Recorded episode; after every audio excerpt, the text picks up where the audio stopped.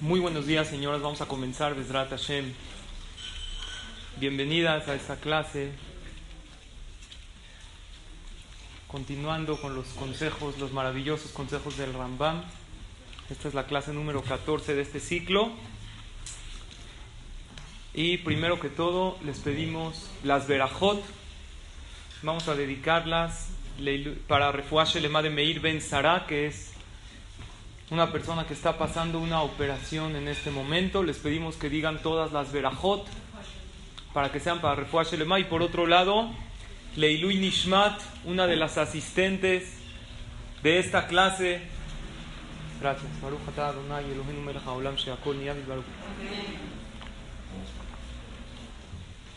Una de las asistentes de nuestra clase, la señora Frida Levi de Nishmat Frida Batester Terry, si recuerdan, esta mujer que estuvo más de cinco años, si la ubican, están aquí sus familiares, que el día de hoy hemos dedicado esta clase para su refugio Lema. Esta mujer, como ustedes la pueden ver, si se acuerdan de ella o no? Todos los años, durante más de cinco años, en primera fila, siempre llegaba con esta sonrisa tan especial que la caracterizaba y al día de hoy están aquí sus hijas, sus familias, hermanas, nietas. Cada martes ella asistía a nuestras clases. La verdad era una mujer que daba paz verla. Ella dejaba todo lo que tenía para venir a nuestra clase y cada martes le transmitía a su familia los conceptos que aquí aprendía. El martes pasado me percaté que no llegó, se me hizo raro, porque ella desde el cuarto para las once estaba sentada. A lo mejor muchas su nombre no les suena porque era una mujer muy tenía anabá, humildad, venía, llegaba a la clase, saludaba a lo que venía y se iba. Este rostro creo que todos vamos a recordar, esta sonrisa tan especial. Se me hizo raro que el martes pasado no la vi. Dije, a lo mejor va a llegar. Nunca pasó que llegó tarde. No existía. Llegaba temprano, tomaba algo, decía una verajá, saludaba, con una hermosa sonrisa entraba, así saludaba a todas y salía. Y el mismo martes había sido llamada por Akadosh Barujú, su Neshama subió al Shamaim, y estoy seguro que en este momento ella está presente, que están aquí sus familiares, que está escuchando estas palabras de Torah que se están diciéndole Ilui Nishmat, sale Ilui Nishmat Frida, Bat Esther Terry, todas estas palabras y estas verajot. Y cuando recordamos a alguien que fallece, hay que recordar lo que dicen Jajamim. Sabemos que la persona, estamos en este mundo de paso por un tiempo para cumplir una misión, la cual Akadosh Baruj nos manda. Tenemos una misión general que es cumplir las mitzvot de la Torah y una misión en particular por lo cual cada uno venimos al mundo. En la familia que Hashem te puso, con tus aptitudes, con tus virtudes, con aquellas bendiciones que Hashem te ha dado en la vida, tienes que sacar tu máximo potencial. Es importante recordar, cuando recordamos a un difunto, en este caso, una mujer que años estuvo viniendo a la clase y era su momento de paz, de tranquilidad, aprendía, lo transmitía. Hay una anécdota de Rabbi Israel Salante, el gran Baal Musar, un jajam de ética judía, el que fundó todo lo que es el estudio de Musar, que gran parte de nuestras clases las basamos en sus consejos de Rabbi Israel Salante. Al salir en una ocasión de la yeshiva, estudiaban Torah hasta tarde en aquellas aldeas de Europa. Sale de la yeshiva a eso de las 2 de la mañana, 2, 3 de la mañana, y va pasando rumbo a su casa y ve que en la casa del zapatero, de la aldea, una vela encendida que al parecer ya se está extinguiendo. ¿Vieron cuando ya se está por apagar la vela? El fuego empieza a qué? Como a vibrar, a parpadear. Y escucha por dentro de la casa ruidos con el martillo y se asoma y ve al zapatero a las 3 de la mañana, todavía reparando algunos pares de zapatos. Y le dice, querido Yehudí, hasta esta hora todavía sigues arreglando, sigues trabajando. Y le dijo el zapatero al jajam, jajam,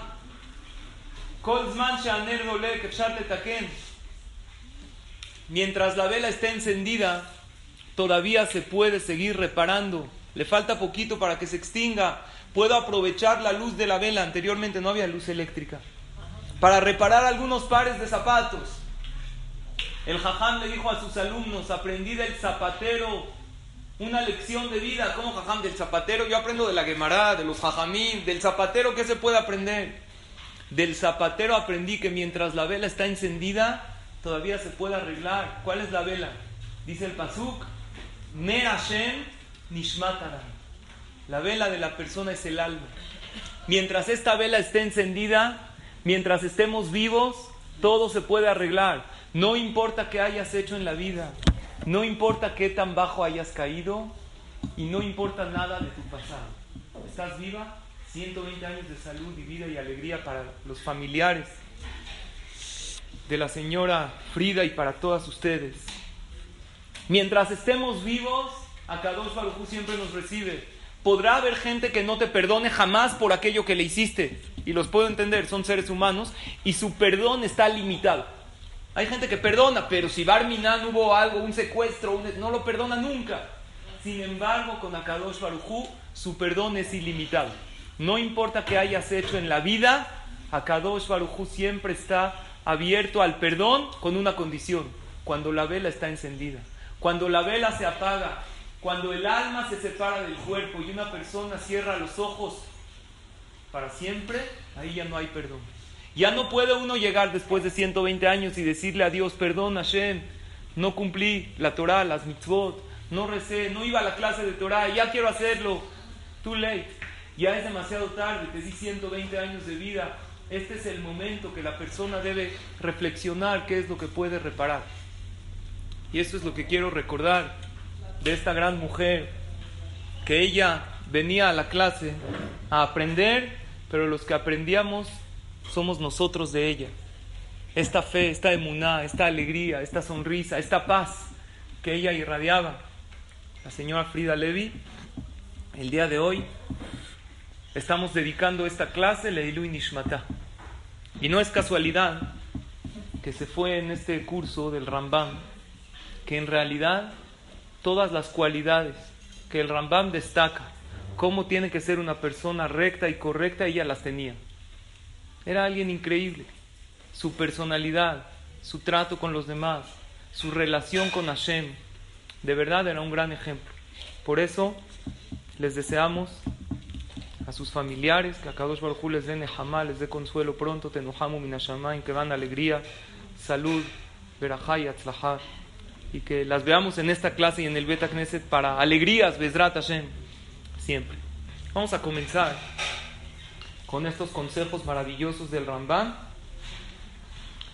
Estamos ya en el capítulo 5.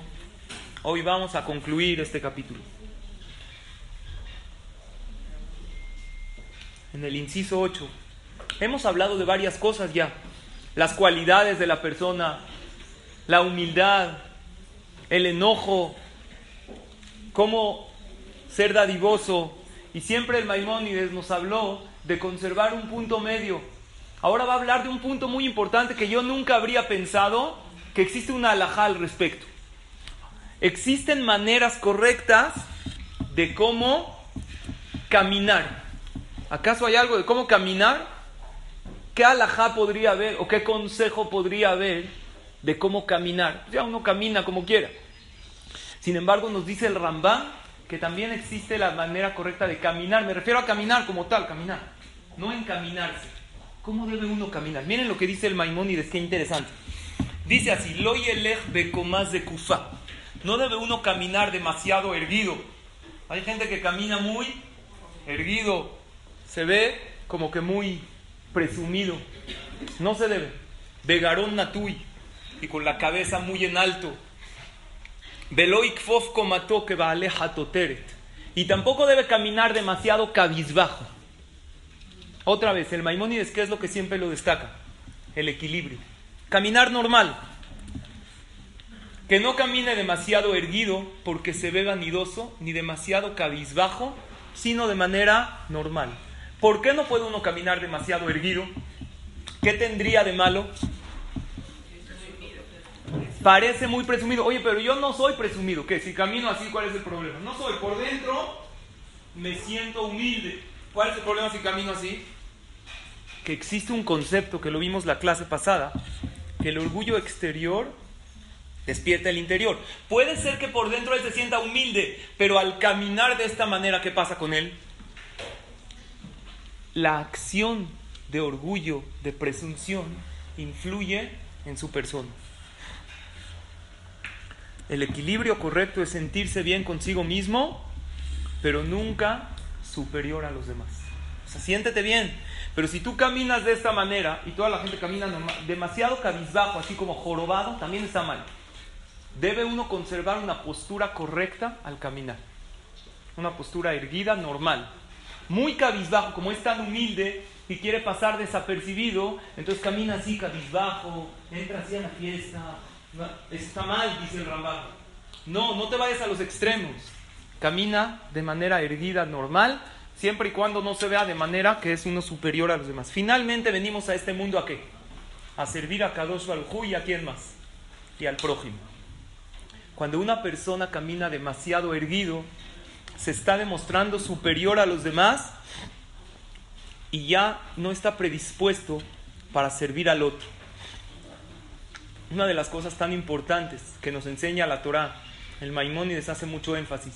Siéntete bien contigo mismo pero sirve a los demás. Hay algo curiosísimo en la geografía del país de Israel. Seguramente todas ustedes han ido. Israel tiene dos mares. Uno de un lado, mares, costas. De un lado y otro del otro. De un lado tiene el mar más árido que hay. No hay nada de vida. Es totalmente amargo. No hay ni un indicio de vida, de vegetación. Ningún ser vivo. ¿Cuál es? El mar muerto llama Mela. Por otro lado, en el lado del Galil, en esa costa,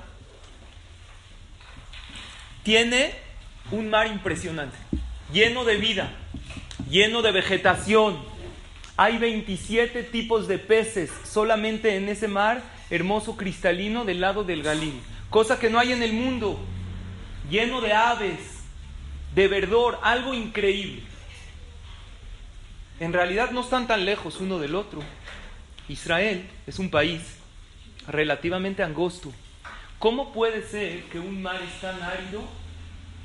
Y no existe un mar en el mundo como el mar muerto, que no hay ni un indicio de vida. De hecho, los dos mares, tanto el mar de la costa del Galil como el mar del muerto, los dos conectan con el río Jordán, con el Jardín. ¿Cómo puede ser que dos mares que conectan al mismo río, uno sea totalmente carente de vida, árido, amargo, no hay indicio de un solo ser vivo, totalmente tóxico? Van al mar muerto, se han echado el, lodo del mar muerto, ¿para qué? Así te queda la piel, pompa de bebé, te ves 10 años más joven, ya me di cuenta de sus secretos. Es maravilloso, tiene propiedades curativas, pero no hay nada de lo que es vida. Y por el otro lado, el mar del Galil. ¿Cómo puede ser dos mares, dos costas, que desembocan en el mismo río y hay una diferencia tan grande? ¿Sabes cuál es la diferencia? El mar del Galil desemboca al Yardén, recibe agua y la da al jardín. Pero el mar muerto, llama Melah, solamente recibe, pero no da nada. Solamente recibe agua del jardín. ¿Qué pasa cuando solamente recibe?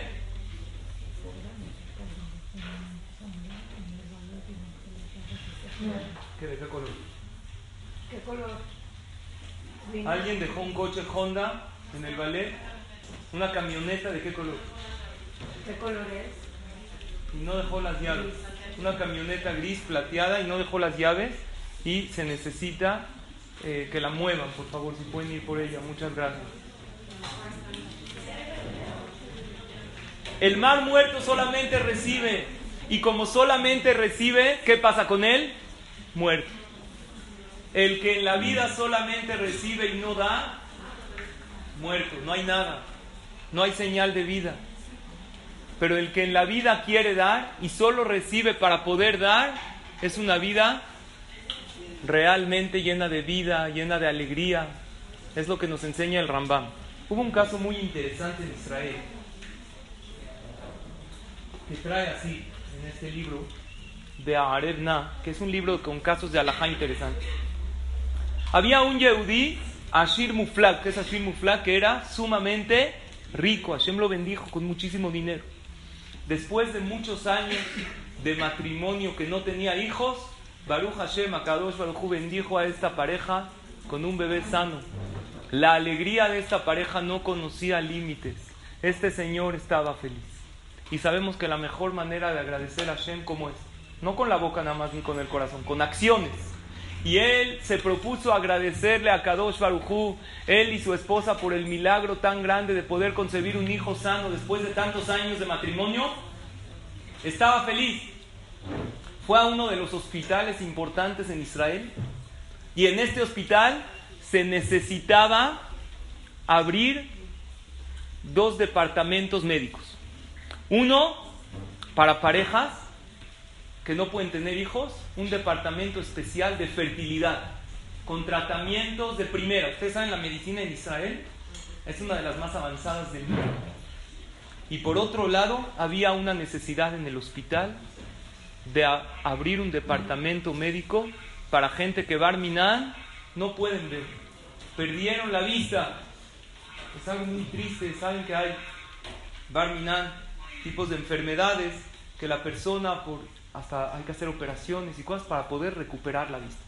Y nada más podía dar a uno de los dos. Estamos hablando de una cantidad muy grande. Si dividía la cantidad, la mitad para fertilidad y la mitad para gente que recupere la vista, no se podía hacer ninguna de las dos. Necesitaba, estamos hablando de cientos de miles de dólares para inaugurar una nueva secta, una sección en el hospital, o para fertilidad, o para ayudar a la gente que recupere la vista. ¿Qué es mejor?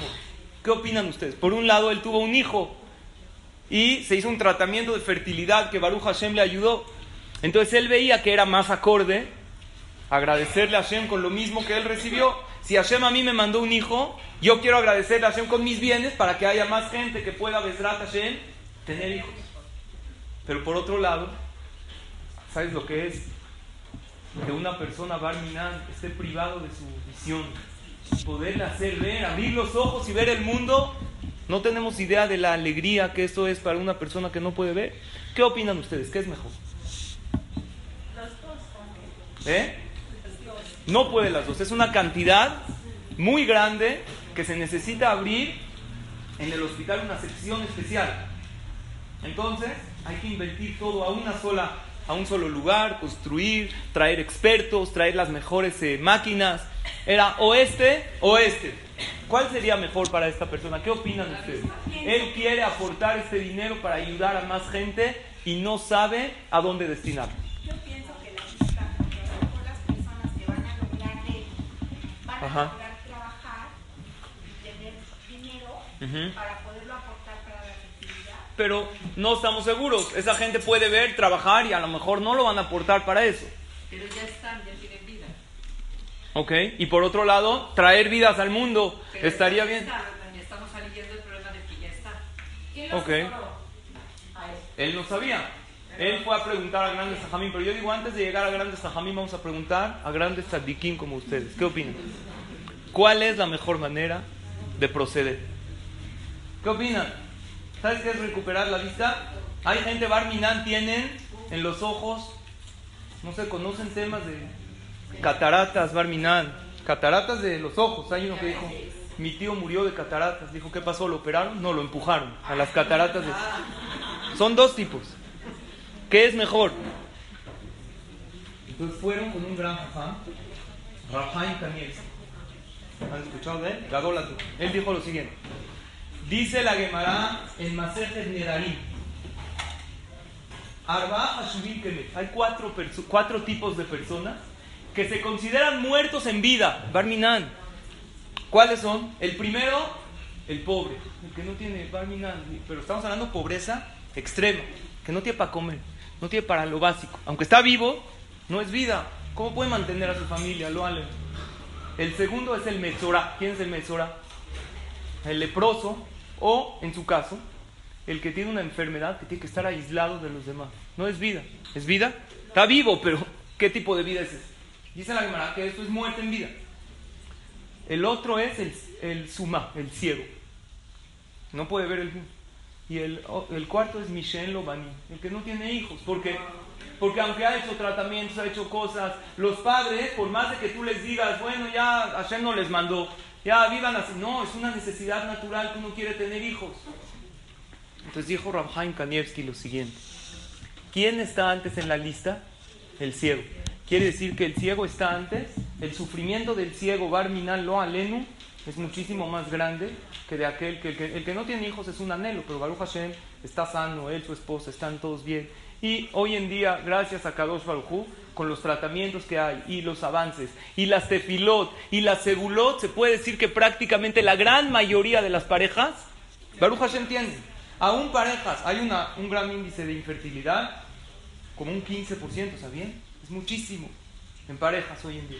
Pero Baruch Hashem, así como ha avanzado el índice de infertilidad, ha avanzado los tratamientos y la medicina y la gente se fortalece mucho en tefilot y se puede decir que el 99% de las parejas, aunque pasaron por infertilidad, Baruch Hashem, Hashem los bendice con esto.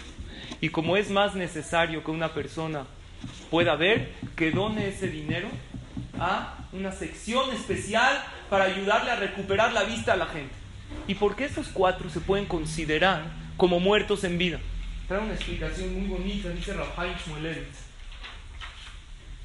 que ¿cuál es el sentido de la vida de la persona? Darle al otro. ¿Cuándo tú sientes que tu vida tiene realmente sentido? Cuando tú puedes dar de ti a los demás. Esos cuatro, su dar está muy limitado. ¿Por qué? El primero, ¿quién era? El pobre. El pobre quiere dar pero no tiene que dar. Es verdad que puede dar consejo, puede dar sonrisa, pero como no tiene dinero y le falta para lo básico, ¿cómo está generalmente esta persona? Preocupado, se siente mal, cómo mantiene a sus hijos, a su esposa, no tiene mucho que dar, tiene un dar muy limitado. El segundo, ¿quién es? El enfermo que está aislado. ¿Qué puede dar?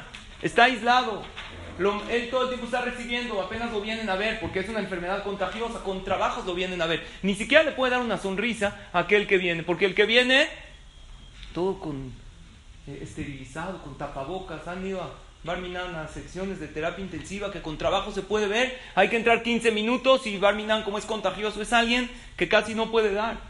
También el ciego es alguien que no puede dar, ¿por qué? Porque no puede ver al otro para darle, no puede ver qué le falta al otro como él es ciego, a veces tú ves a alguien y lo ves de la cara, lo ves con una expresión un poco triste, sabes que necesita una sonrisa, pero el ciego no, casi no puede dar. Y el que no tiene hijos, ¿por qué no puede dar? Sí puede dar, le puede dar a su pareja, le puede dar a sus amigos. Porque la mayoría del dar de la persona, ¿a quién se lo da? A sus hijos. ¿A quién le da la mayoría a su papá su trabajo, su mamá su tiempo, la educación, los consejos? La mayoría de nuestro dar es a nuestros hijos. Por lo tanto, de aquí vemos una lección muy grande en la vida. Para que tu vida tenga sentido, ¿qué tienes que hacer? Dar de ti a los demás. Pero para poder dar de ti, tienes que estar bien tú primero, no por egoísmo. Primero estás bien tú, cuando te sientes tú bien contigo mismo, contigo misma, puedes dar lo mejor de ti a los demás. Por eso nos dice el Rambam, no te enaltezcas, no te sientas superior a los demás. Primero tienes que estar bien tú para poder dar de ti a los demás sin hacerlo sentir Barminan de menos, sino elevando siempre al otro. Ahora el Rambam habla de algo muy interesante, de lo que es el tema de la imagen personal. La Torah habla de esto de la imagen, o no, esto es ya más que nada algo externo o algo moderno. Vean qué interesante, cómo la Torah nos habla claramente. Estamos hablando que el Maimónides escrito hace 800 años. Vean qué consejos de imagen maravillosos. Dice así, Malbush Talmid Jajam, la ropa de un Talmid Jajam. Ya hemos estudiado en estas clases que Talmid Jajam no es necesariamente un Jajam. Somos nosotros, una persona que se quiere comportar como los consejos de los Jajamim. Malbush Nae Benaki. Tiene que ser siempre una ropa bonita y limpia. Esto es en contra de lo que mucha gente piensa.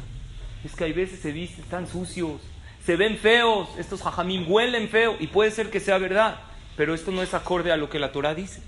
Está clarísimo, tiene que ser una ropa bonita y limpia. Beasurshe y matzebe bigdo ketem, no puede haber en la ropa ketem, ¿qué es ketem? Una mancha, tiene que estar uno pulcro. Velo ilbash lo malbush melachim, que que no vista ropas que llaman demasiado la atención, como ropas de oro. Ahí había reyes que vestían ropas bordadas de oro o de púrpura. Sheakol mistaklim baem, que todo el mundo se fija en ellas. Velom albush anim, y tampoco ropas rotas. Sheume bazet lobshav, que desprecia a la persona que las viste.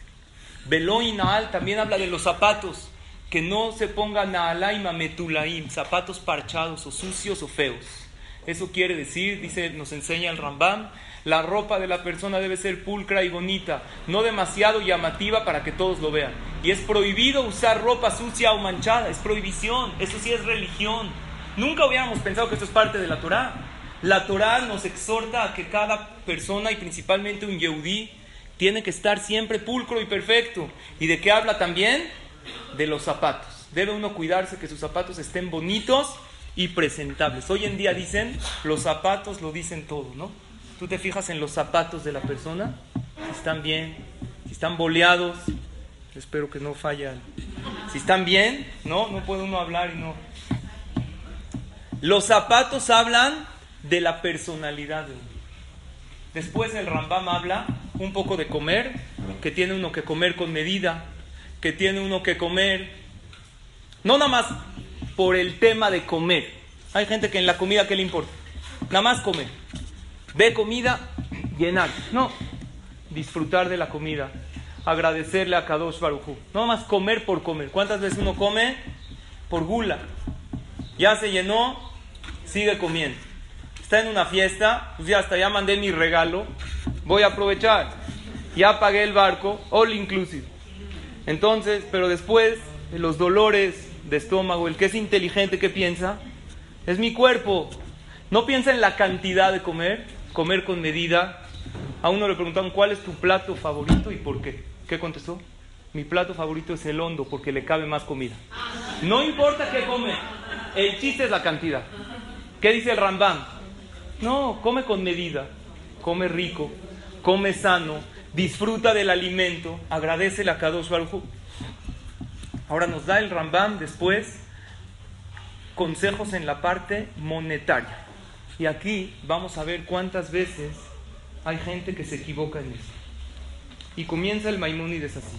Derech Baale de a la gente sabia, Sheikvalo Adam Melaha Amefarnese Tototehila.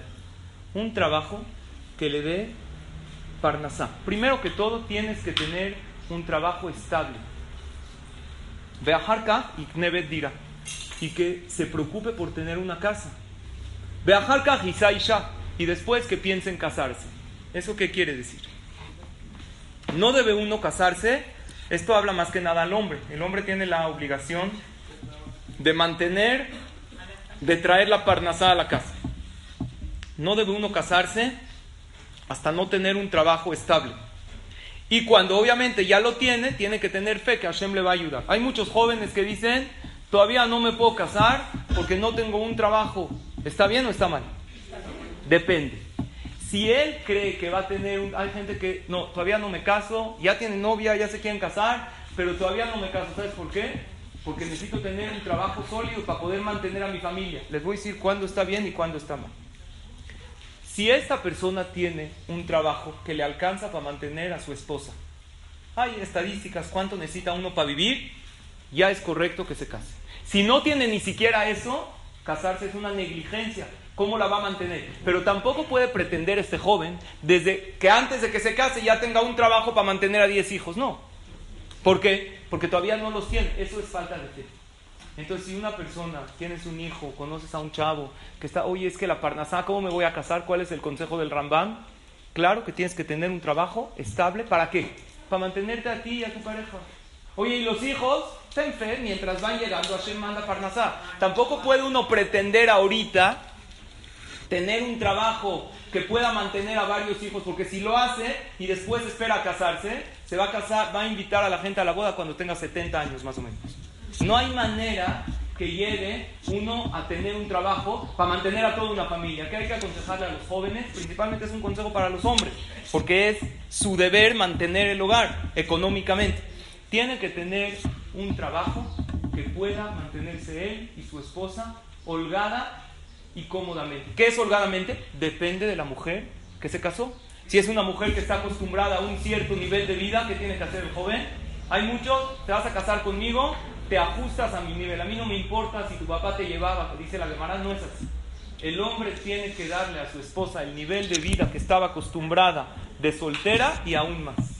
No, es, no se casa con ella para bajarla a su nivel. Ahora, Barmina, ¿qué pasa si ella se casó, tenía un trabajo y hubieron dificultades económicas? Ahí, claro, ahí tenemos la fe, son pruebas de Hashem. Y una persona con emuná, con tefilá, claro que Bezrat Hashem logra tener la parnasá correcta en la casa siempre y cuando haga el ishtadlut, el esfuerzo correcto. Y por otro lado, nos dice el Rambam, no cometas el error de casarse sin casa. El casado, casa quiere. Pero hay veces que se dice, se arreglan los consejos. ¿Sabes qué? Es que necesitamos un techo. Ni modo que se duerman en el parque. Ah, ok, ¿quieres un techo para la pareja? Vamos a ponerles un techito ahí en el jardín. No, se le llama un techo, pero en realidad, ¿qué es lo que quieren? Una casa, hay veces con lujos. Entonces, sobre eso tampoco hay que exagerar. Tienen que tener un lugar de ellos para poder vivir. ¿Qué pasa una pareja que se casan y dices, bueno, ¿dónde van a vivir? No sabemos. Primero vamos a empezar en la casa de los papás. De los papás. Cuando ella se pelee con su mamá, porque ya llevan muchos días, vamos a la casa de los suegros. Y cuando se pelee con los suegros no va a tardar mucho tiempo, que ya va a estar harta. A ver, vemos qué rentamos, qué hacemos, pero no están pensando bien. Porque con el sueldo que tiene, con trabajos le alcanza para mantener. ¿Cómo va a rentar? Entonces, oye, pero hay fe, dice el Maimónides, otra vez, ¿qué es todo lo que nos ha acompañado durante estas 14 eh, clases? Equilibrio. Existe fe, pero tienes que estar equilibrado. Fe ciega, sin saber por dónde, también está mal. Entonces, por eso dice el Rambán, no casarse sin tener una casa propia para vivir. ¿Qué significa una casa propia? ¿Rentar está mal?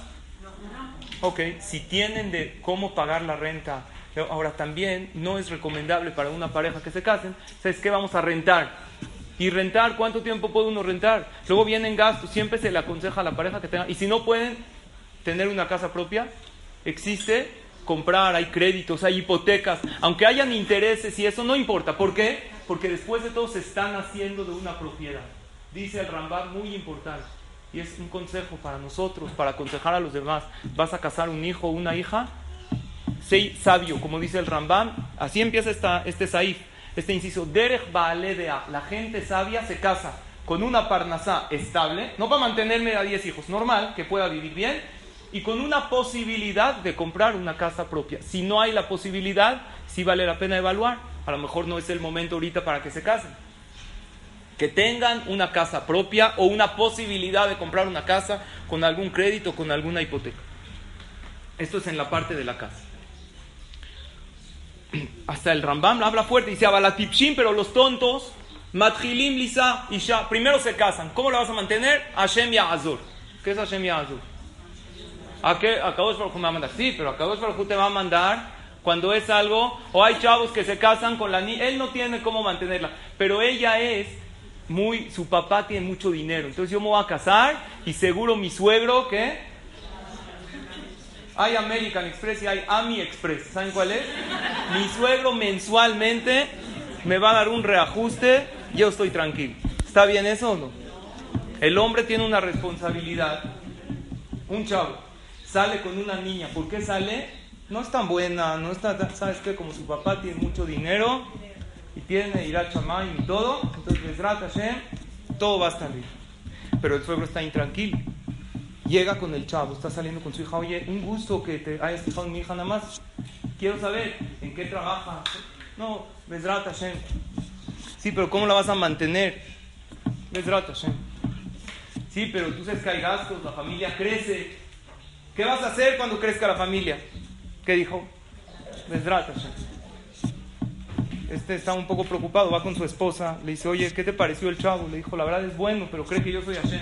Yo no puedo estarle dando todo el tiempo. Vedrat Hashem, a Kadosh Baruj cuando te ayuda. Varias veces hemos dicho, la ayuda de Hashem empieza donde tu esfuerzo termina. Pero si una persona no se esfuerza y dice, ah, Hashem me va a ayudar, le pido al suegro, le pido al... No es así.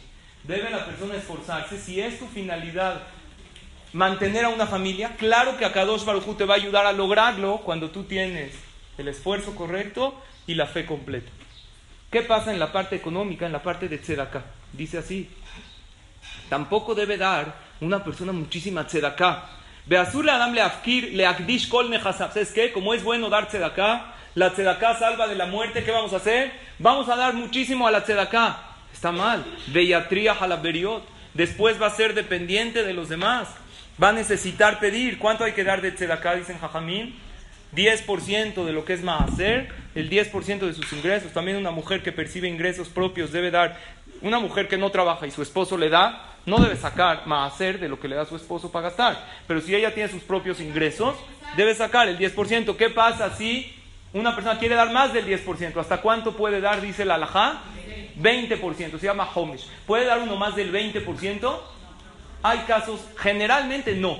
¿Cuáles son los casos que puede uno dar más del 20%? Dice la alajá. ¿Qué pasa si una persona es Ashir Muflak? Baruch Hashem, Hashem lo bendijo tanto. Estamos hablando de cantidades impresionantes. Que aunque dé el 50%, Baruch Hashem, le queda muchísimo. ¿Este puede dar más del 20%? Puede.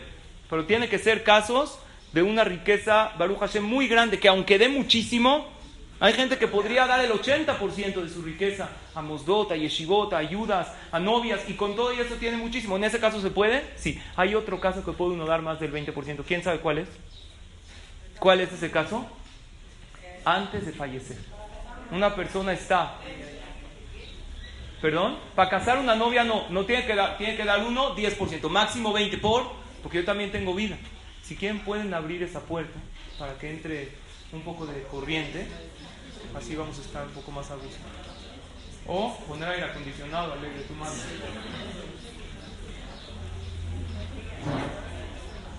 ¿Por qué antes de fallecer se puede? Escuchen bien. Una persona ya está en sus últimas. Y ya, Baruch Hashem, tiene dinero, todo. Puede dar todo su dinero a, a, dejar en su testamento. Todo es a yeshivot, a pobres, a novias, ¿Puede todo? ¿El 100%? ¿O tiene que heredar a sus hijos? ¿Cuál es la alhaja? ¿Tiene que darle a sus hijos o puede dar todo a la tzedakah? Ya está, ya está en las últimas. Depende si sus hijos Muy bien.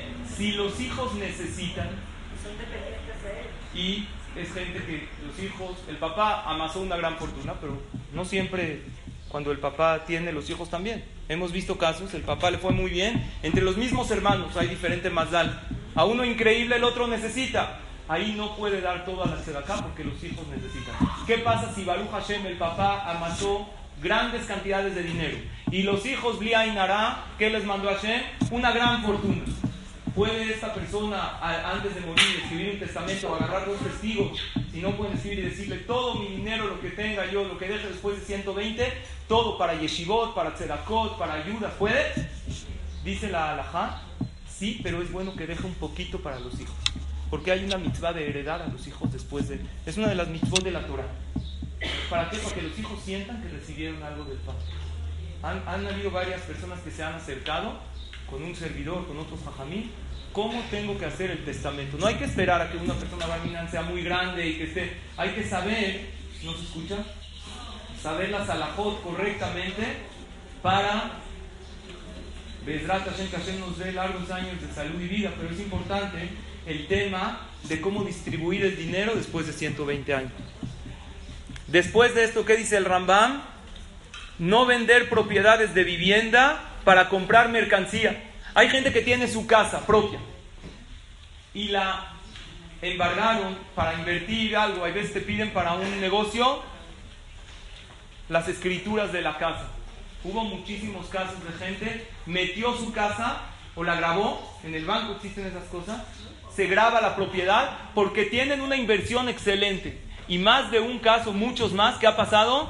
El negocio no funcionó, perdió su casa y perdió el negocio Barminan. ¿Qué dice el Rambam? Bienes raíces no se venden. Si tiene una persona un bien raíz, una propiedad, que no la habita, que es no su casa que uno vive, o conozco casos de gente necesitaban casar a su hijo, ¿qué hicieron?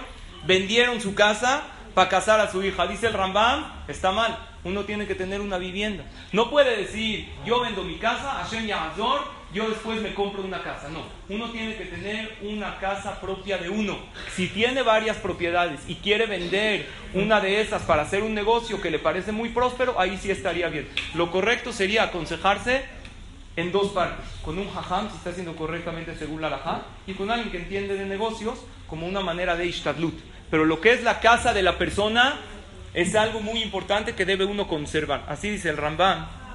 Sí. ¿Y de una herencia se tiene que dar hacer? Sí, de una herencia se tiene que dar hacer, es correcto. Hay jóvenes que cuando llegan a una edad, ¿qué dicen? Ya estoy cansado de vivir en casa de mis papás, todavía no se ha casado, rentan una casa para ellos. ¿Está bien o mal?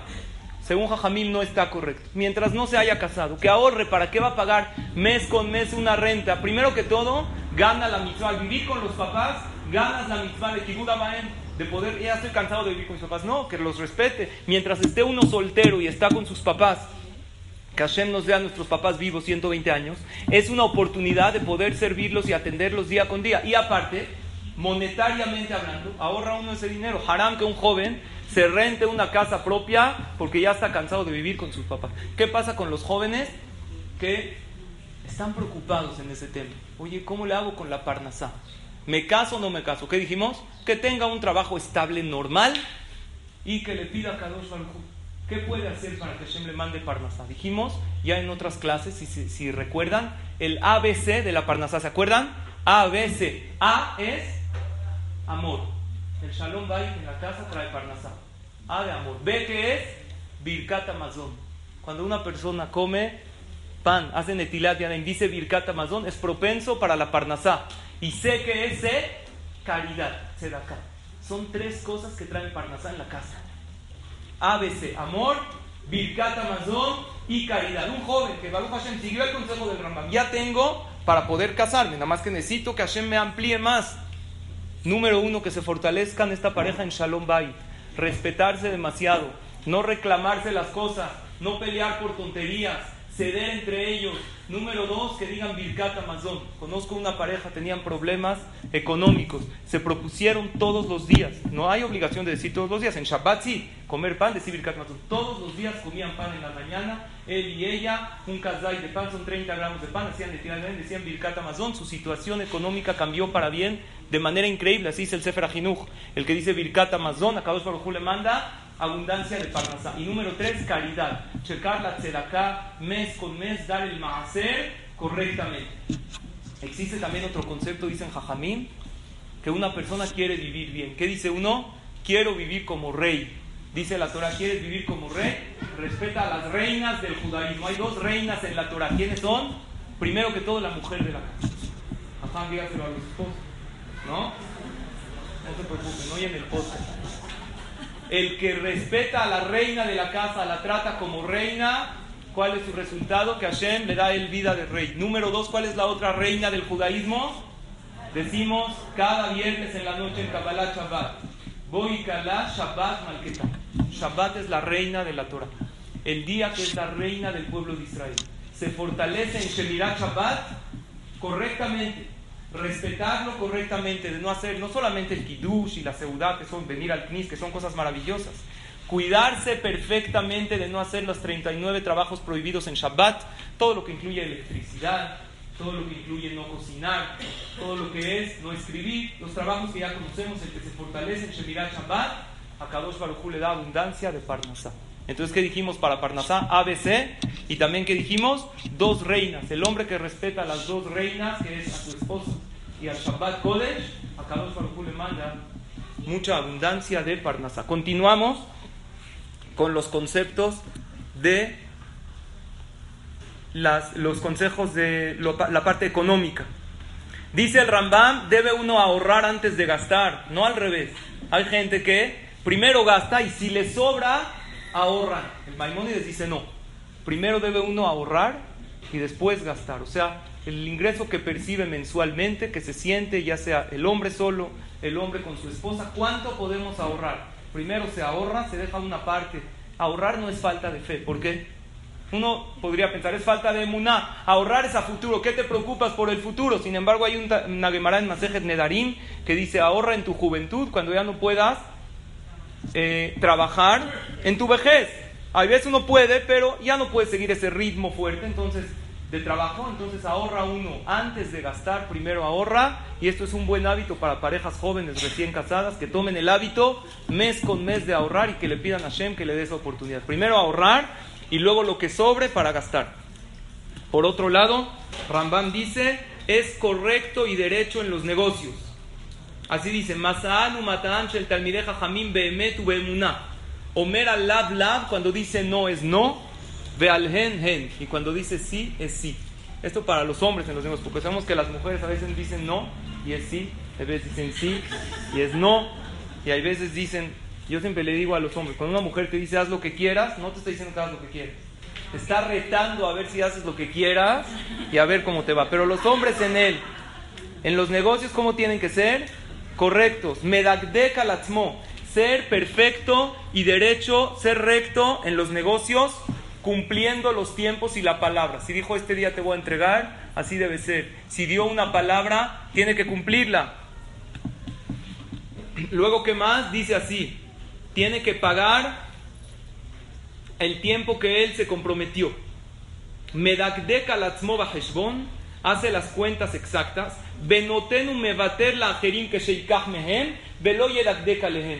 Cuando él le toca pagar, se fija en ser exacto. Pero no para qué, para cobrar. ¿Qué quiere decir? Me debes 1.243 pesos. Para pagar, ¿cuánto tienes que pagar? 1.243. Pero cuando se trata de cobrar, oye, ¿sabes qué? Dame 1240. O sea, es que 1200. O 1000. O sea, es que no me pagues. No. Uno tiene que cobrar. Pero si le faltan 3 pesos, 4 pesos, me bate. Hay gente que te cobra el centavo, el Pero para pagar, que dice, ya, no te fijes. Por 10 mil dólares no pasa nada. ¿Qué tiene que ser? ¿Cómo tiene que ser la persona para pagar? Ser exacto. Oye, te debo 3 pesos. Ya no pasa nada, toma. Si te dice échalos a la es otra cosa. Pero tú tienes que, salvo que sean tan amigas que digan, ¿sabes qué? Cuando nos prestemos menos de 100 pesos, ya, no hay fijón, ahí no hay problema.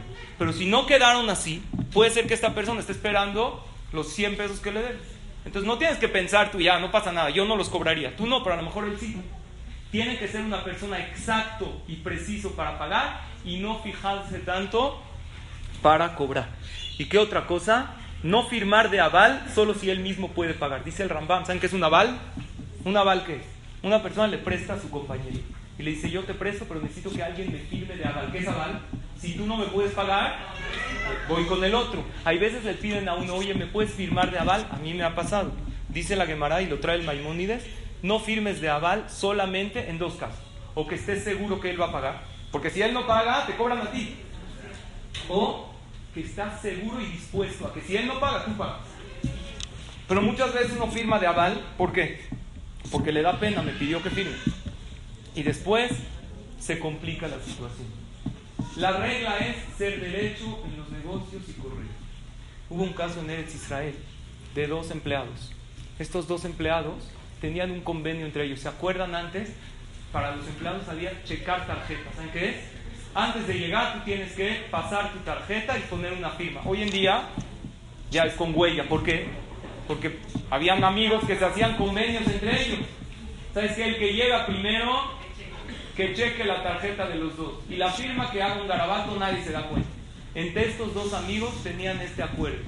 El que llegue primero pone la tarjeta de los dos y hace un garabatito ahí y Hazako Baruch. ¿Está bien eso o está mal? es robar. Le están robando al dueño de la empresa. ¿Por qué? Porque se pasan años, y así pasaron años cobrando sueldos que no merecían. En la máquina aparecía que los dos llegaron a tiempo. Así hicieron un convenio. Oye, tú vas tarde, me apuro yo, pero mañana yo llego tarde porque el jefe no llega. ¿Quién es el jefe? Es aquella persona que cuando tú llegas temprano, él llega tarde. Y cuando tú llegas tarde, el primero te está esperando ahí en la puerta. Así es la ley de Morphy, sucede, ¿no? Estos dos quedaron entre ellos que cada quien va a checar la tarjeta del otro. Uno de los dos empezó a acercarse a la Torah a hacer teshuva. Se dio cuenta que lo que estaba haciendo es gravísimo.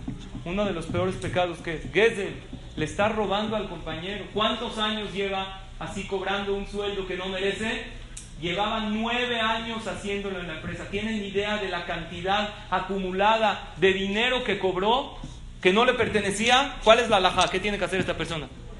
Regresar. ¿Cómo va a ser la cuenta? Estás hablando de muchísimos años. La verdad, no sabía qué hacer.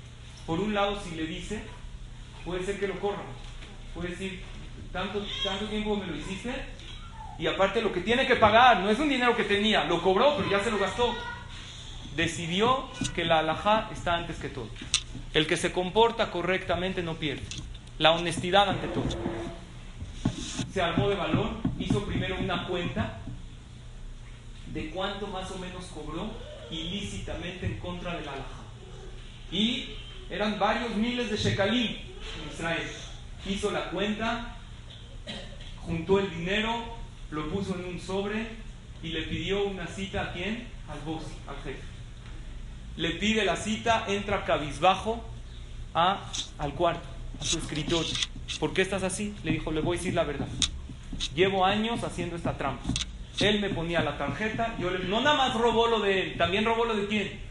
Lo del compañero, porque cuando él checó la tarjeta del otro, él también cobró. Estamos hablando de un del muy grande. Lo que él cobró y lo que provocó que el otro cobre. Le dijo, hice más o menos la cuenta, esto es lo que hay, ya chequé la alajá. El jajam me dijo que venga con usted y le pague. Si usted no está de acuerdo con la cantidad que le estoy dando, por favor diga, hágamelo saber. Y estoy dispuesto a cualquier consecuencia de mis acciones, pero esta es la neta del planeta. Esta es la verdad. Yo lo hice, estoy arrepentido. El jefe checa el fajo de billetes, le dice, te voy a decir la verdad. De muchos me imaginé que podrían haberlo hecho pero de ti nunca lo pensé. ¿Cómo puede ser una persona? Nunca pensé que tú me ibas a traicionar de esta manera. Pagar sueldos mes con mes durante nueve años, cosas que yo no debería de haber pagado porque son sus retardos. Y me hiciste pagarles, la verdad nunca lo pensé de ti. Pero quiero que sepas algo. Sé que más gente en la empresa lo hacen. Y el único que se acercó honestamente para decírmelo, eres tú. Esto me habla bien de ti. Necesito a alguien que cheque a los empleados. Antes a lo mejor no tenías religión, no tenías irachamay Hoy yo sé que a lo mejor a mí me puedes engañar, pero ya que vives con un temor al Kadosh Baruj estoy seguro que no lo vas a hacer. El sobre, quédatelo, que sea con verajá, e incluso lo ascendió. Esto fue un hecho real, para aprender que, señoras y señores, que por la honestidad nunca uno pierde. Por ser derecho en la vida, a lo mejor no siempre es inmediatamente, pero eventualmente a Kadosh lo hace. Concluimos con lo último del Rambam que habla de consejos de relaciones interpersonales y con eso acaba el capítulo 5, Besrat Hashem, la clase que entra, empezamos con el capítulo 6, que habla de las influencias, de quién nos tenemos que rodear. Acaba el Rambam y dice así, cuídate de no quitarle la parnasá a tu compañero, velo la, la adam beolam behayab, nunca hagas sufrir a nadie, que nunca tus palabras hieran, que no seas aquella persona que lastime, cuidado con el sentimiento del otro, ¿Qué más? Primero que todo, nunca provocar un disgusto al compañero. Número dos, dice así el Rambam. Klalosh el Dabar, te voy a decir una regla en la vida. Y nirdafim velomina rodfim. Siempre es más, vale ser de los perseguidos y no de los que persiguen. Minaneaelavim velomina olvim. De los que los ofenden y no de los que ofenden. Beadam Sheu Ose Elu, el que sigue estos consejos, los que hoy estudiamos, alaba Katubo Mer, ¿sabes qué dice Dios sobre él? Hay un pasú que dice, Vayomer Li, Akadosh Baruch dice, Abdiata, este es mi hijo, es mi siervo, Israel Asher Beja et. Aquel que así se comporta, Hashem dice sobre él, eres mi hijo, eres mi orgullo, estoy orgulloso de ti. ¿Qué significa? Si le pasó que alguien lo ofendió, debe la persona perdonar, no juzgar y pedirle a Kadosh Baruj en ese momento. ¿Qué significa ser de los que los ofenden y no el que ofende? No buscar que te ofendan, pero más vale ser el ofendido que ser el agresor, Barmina. No hay que buscar, pero hay ocasiones que pasan. Rabotai, quiero concluir con algo muy importante.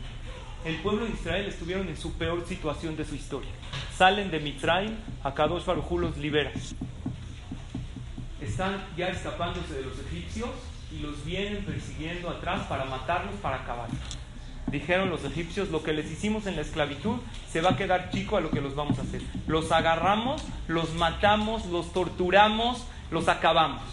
El pueblo de Israel sin nada, un pueblo de esclavos recién liberados, sin armas, sin nada, tenían riqueza, pero era todo, no tenían armas.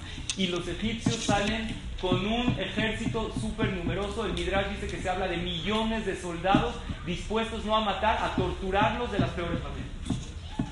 El pueblo de Israel se encuentra en una situación, no saben qué hacer. Enfrente, el mar, atrás vienen los egipcios, no tienen a dónde escaparse.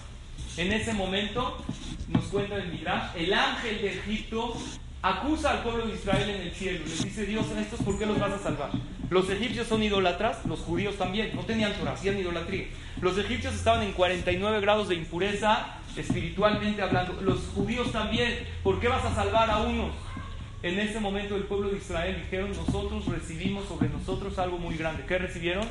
Estar uno al lado del otro, ayudar uno al otro.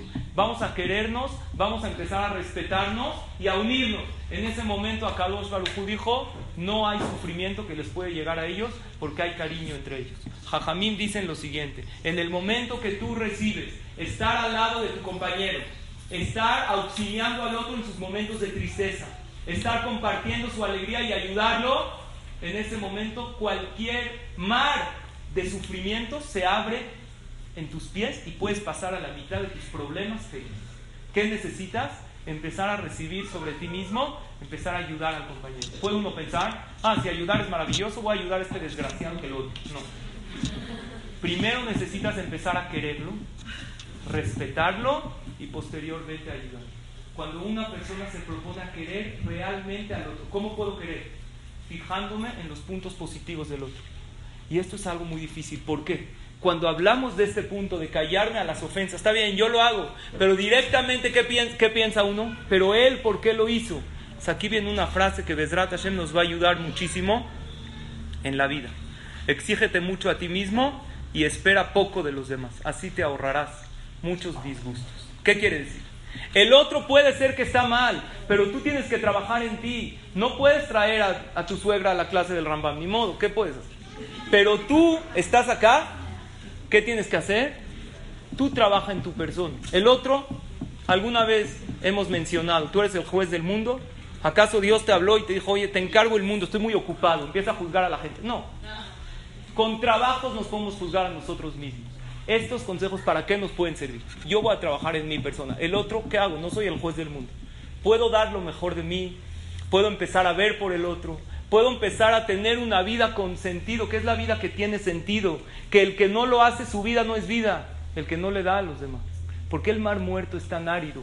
Porque no da, nada más recibe. En el momento que yo recibo Bezrat Hashem, trabajar en mi persona, hablamos de consejos de imagen personal, dar una imagen correcta caminar de manera correcta, que no se vea esta caminata. Hay gente que con su expresión ya denota un desprecio a los demás. Nada más con su manera de cómo habla, de cómo te mira, todo el tiempo de arriba para abajo. Tú no lo hagas. Tú haz lo mejor de ti. Los otros, los otros no los puedes cambiar. Tú exígete mucho a ti y empieza a ver avances en tu persona y vas a ver que no vas a tener disgustos en la vida. Tú no juzgues a los demás. Desdrata Hashem que sean estas palabras para Leilu Nishmat señora Frida Levy, que tantos años nos acompañó, Frida Batester Terry, en esta clase, y seguro el día de hoy está aquí presente escuchando estas palabras, y estoy seguro que en el momento que las está escuchando, está sintiendo con la cabeza, nos está diciendo, estos son los consejos correctos que debe uno seguir, pero ella lo dice con el ejemplo que ella lo hizo, y para Refuash Elema de Meir Ben Sarak, acabamos de Refuash Elema, que tengan todas excelente día, pura verajá y atzlajá, que sean bendecidas con todas las verajot de la Torah. Gracias por su atención.